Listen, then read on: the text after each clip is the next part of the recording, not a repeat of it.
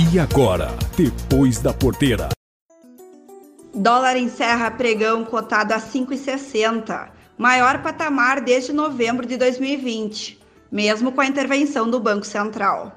No mês de fevereiro, o dólar já acumula ganho de 2,3%, o que contribui para as altas dos preços da soja aqui no Brasil. Bolsa de Chicago teve semana de bastante volatilidade, ultrapassou os 14 dólares por bushel, atingindo os maiores patamares em mais de seis anos. Hoje, sexta-feira, 26 de fevereiro, fechou com baixa de 3 pontos no contrato maio, cotado a 14 dólares e 4 centes por bushel. Essa queda é um movimento de realização de lucros que aconteceu forte na quinta-feira, reduzindo a valorização semanal para 1,61% e mensal para 2,73% na posição maio. O clima na Argentina e o desenvolvimento da colheita no Brasil influenciam para que essas oscilações ocorram, pois são determinantes para o tamanho da oferta de soja.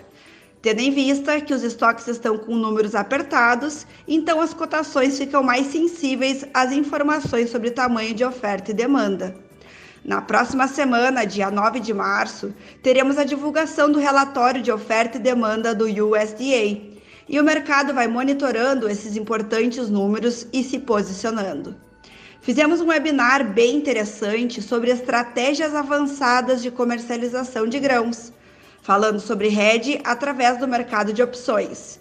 Ferramentas que possibilitam que o produtor feche contratos de seus grãos e cumpra eles, e mesmo assim possa acompanhar as altas na bolsa, caso elas ocorram. Esse webinar está salvo no canal do YouTube de, da Aegro. Ele foi feito em parceria entre Franciele Link, da corretora Moeda da Terra, e Gilberto Leal, da Granel Corretora. Caso queira assistir, pode nos pedir o link para acesso através do número 054 99922 2121. E para quem desejar se manter informado e fazer os melhores negócios, estamos à disposição. Aqui, Franciele Link, da corretora Moeda da Terra, especialmente para o programa Depois da Porteira. Um abraço a todos! Esse foi o Depois da Porteira. O agronegócio em destaque.